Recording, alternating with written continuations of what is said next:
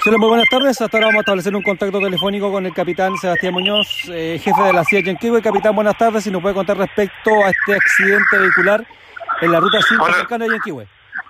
Eh, sí, Néstor. Bueno, eh, ahí en el paso sobre nivel en kilómetro 1000, en el ruta 5 Sur, se produjo un accidente entre un vehículo menor y un camión, los cuales colisionaron frontalmente, eh, producto de lo cual falleció el conductor del vehículo menor a raíz de ello que la Fiscalía nos solicitó eh, constituirnos como equipo investigativo de accidentes del tránsito para poder determinar las causas y las circunstancias que dieron origen a este lamentable accidente.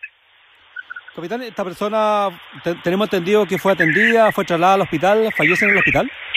Sí, eh, sí, esta persona fallece en el hospital y una vez que falleció eh, nos requirió la Fiscalía Local de Puerto Ara. Capitán, preliminarmente, ¿qué es lo que habría pasado?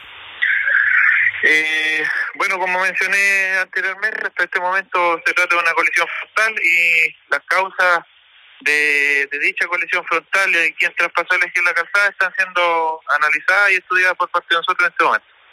Capitán, eh, respecto a la documentación de los conductores y cómo queda el conductor eh, del, del camión tres cuartos.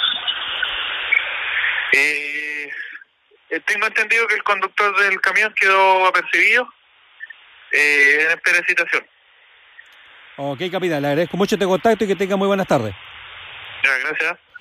Bien, ahí teníamos entonces al capitán de carabineros, Sebastián Muñoz, jefe de la CIAT Yanquihue, quien nos cuenta entonces sobre este lamentable accidente que ocurrió dentro de la mañana en la ruta 5 Sur, en la entrada sur a Yanquihue y que deja una víctima fatal.